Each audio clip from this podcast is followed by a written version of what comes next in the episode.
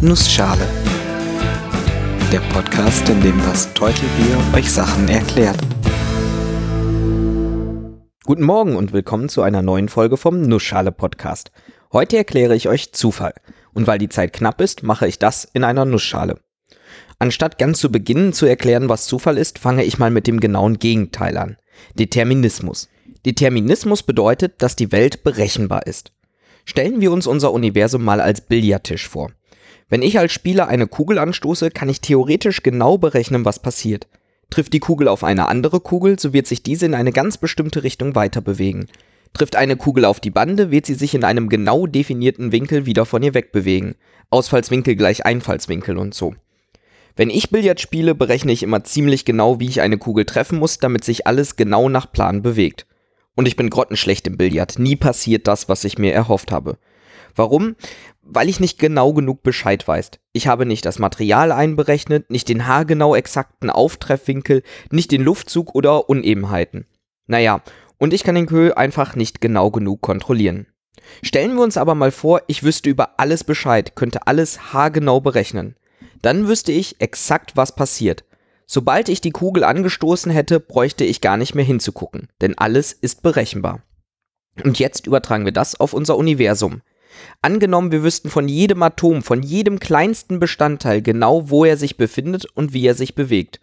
Und angenommen, wir wären unglaublich mächtige Rechenmaschinen, die genau wüssten, wie das Universum funktioniert. Dann könnten wir genau ausrechnen, wo sich im nächsten Augenblick besagte Atome befinden. Und im darauffolgenden. Und im Augenblick danach. Sprich, wir könnten die Zukunft berechnen.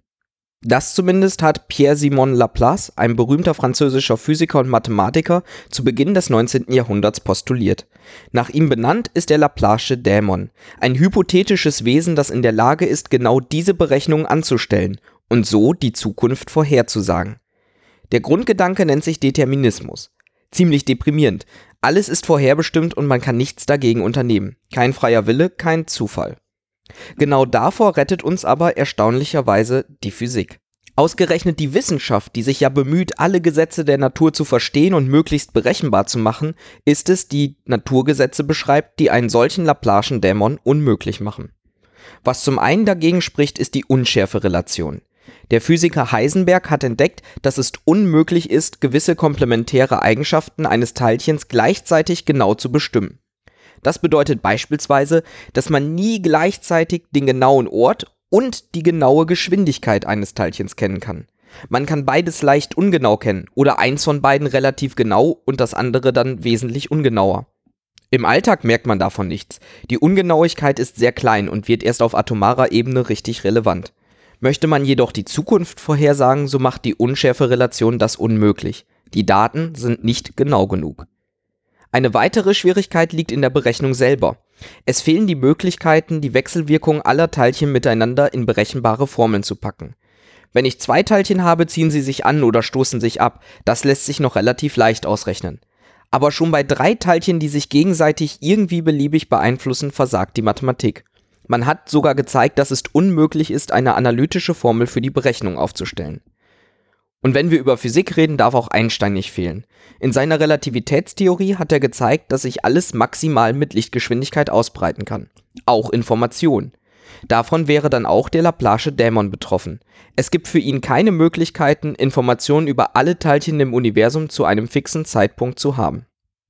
Heißt das, es gibt keinen Determinismus und alles passiert zufällig? Nicht wirklich. Im Großen und Ganzen ist unser Universum deterministisch aufgebaut. Wir können alles mehr oder weniger berechnen, wie beim Billard. Einzig auf atomarer Ebene muss man mit Wahrscheinlichkeiten rechnen. Auf atomarer Ebene gibt es zum Beispiel den Tunneleffekt. Dieser besagt, dass ein Atom auch Barrieren durchbrechen kann, durch die es normalerweise nicht kommen könnte. Es ist zwar unwahrscheinlich, aber möglich, auch wenn es eigentlich wieder die Natur erscheint. Es ist halt eine geringe, aber existente Wahrscheinlichkeit. Hat man allerdings mehrere Atome, zum Beispiel die Milliarden von Milliarden Atome in einem Menschen, so wird die Wahrscheinlichkeit, dass alle diese Atome gleichzeitig durch, sagen wir mal, die Milliarden von Milliarden Atome in einer Wand tunneln, so unendlich gering, dass diese Möglichkeit zu betrachten keinen Sinn ergibt. Unsere Alltagswelt ist also deterministisch. Die Zukunft vorhersagen, das geht nicht. Man unterscheidet für den Alltagsgebrauch auch mehrere Stufen von Zufall. Der Zufall, der unberechenbar ist und den Wahrscheinlichkeiten der Quantentheorie entstammt, das ist der stärkste Zufallsbegriff, den wir haben. Das Gegenteil von Determinismus quasi. In der normalen Sprache spricht man aber meist schon von Zufall, wenn die Ursache für ein Ergebnis nicht bekannt ist, wenn etwas augenscheinlich zufällig passiert. Oder wenn man zwar die Ursachen kennt, sie aber nicht berechnen kann. In diesem Sinne ist beispielsweise auch ein Münzwurf oder Würfeln zufällig. Man kann zwar theoretisch ziemlich genau ausrechnen, welche Seite oder Augenzahl mit hoher Wahrscheinlichkeit herauskommt, praktisch ist das allerdings so gut wie unmöglich. Neben Würfelspielen und Münzwürfen spielt Zufall allerdings auch in der Technik eine wichtige Rolle. Beispielsweise in der Kryptographie. Um geheime Schlüssel und Passwörter zu erzeugen, muss man häufiger eine zufällige Zahl erzeugen. Um genau zu sein, muss ein Computer diese erzeugen. Und das ist eine ziemliche Herausforderung. Computer sind quasi der Inbegriff von Determinismus. Es ist haargenau festgelegt, was mit den Einsen und Nullen im Computer passiert. Und dem Computer zu sagen, mach mal zufällig irgendwas, das geht leider nicht. Deswegen spricht man bei vom Computer erzeugten Zahlen häufig von pseudo-zufälligen Zahlen. Oder bei den Erzeugern von Pseudo-Zufallsgeneratoren. Die Technik-Nerds haben bestimmt schon mal was von Def Random gehört. Das ist auf bestimmten Computern ein Ort, an dem Zufallszahlen liegen. Diese liegen dort bereit, um zum Beispiel für die Generation von geheimen Schlüsseln benutzt zu werden. Und es wäre ja schon blöde, wenn man diese Zahlen berechnen könnte. Schließlich soll der Schlüssel ja geheim sein. Aber irgendwie muss der Computer sie berechnet haben. Nicht mit Zufall, oder? Def Random nutzt einen sogenannten Entropiepool. Gemeint ist hier die Entropie aus der Informatik. Was wir brauchen, ist eine möglichst hohe Entropie, also eine möglichst hohe Unsicherheit, also in diesem Fall eine möglichst hohe Zufälligkeit. Diese wird dadurch erreicht, dass als Input für die Zufallsberechnung vom Computer nicht kontrollierbare Daten genutzt werden. Zum Beispiel die Bewegung der Maus, Tastaturanschläge oder die Temperatur im CPU-Kühler. Diese Technik kommt auch auf Smartphones zum Einsatz. Wenn ich beispielsweise über die App Threema verschlüsselte Nachrichten senden möchte, muss ich mir zuerst einen zufällig generierten geheimen Schlüssel anlegen. Das mache ich, indem ich meinen Finger möglichst willkürlich über das Touchdisplay bewege und dabei Zufallszahlen erzeuge, die nicht aus dem Handy selber stammen und damit theoretisch berechenbar wären, sondern durch mich erzeugt wurden. Eher zufällig. An dieser Stelle stellt sich noch die Frage, wie gut können Menschen eigentlich Zufall einschätzen? Ziemlich schlecht ist die ernüchternde Antwort. In einer Mathevorlesung hat unser Professor einmal den Hörsaal in zwei Hälften geteilt. Die eine Hälfte hatte die Aufgabe, möglichst zufällig Zahl und Kopf auf einen Zettel zu schreiben, insgesamt 200 Mal. Die andere Hälfte hat sich das Ergebnis von 200 Münzwürfen notiert.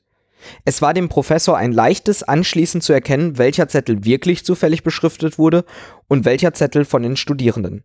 Beim echten Zufall kann es nämlich durchaus vorkommen, dass sagen wir mal Zahl oder Kopf sieben oder achtmal hintereinander vorkommt. Das ist zwar relativ unwahrscheinlich, aber wenn man 200 Münzwürfe hintereinander hat, kommt es durchaus mal vor. Versucht der Mensch Zufall zu simulieren, dann versucht er eher Muster zu vermeiden.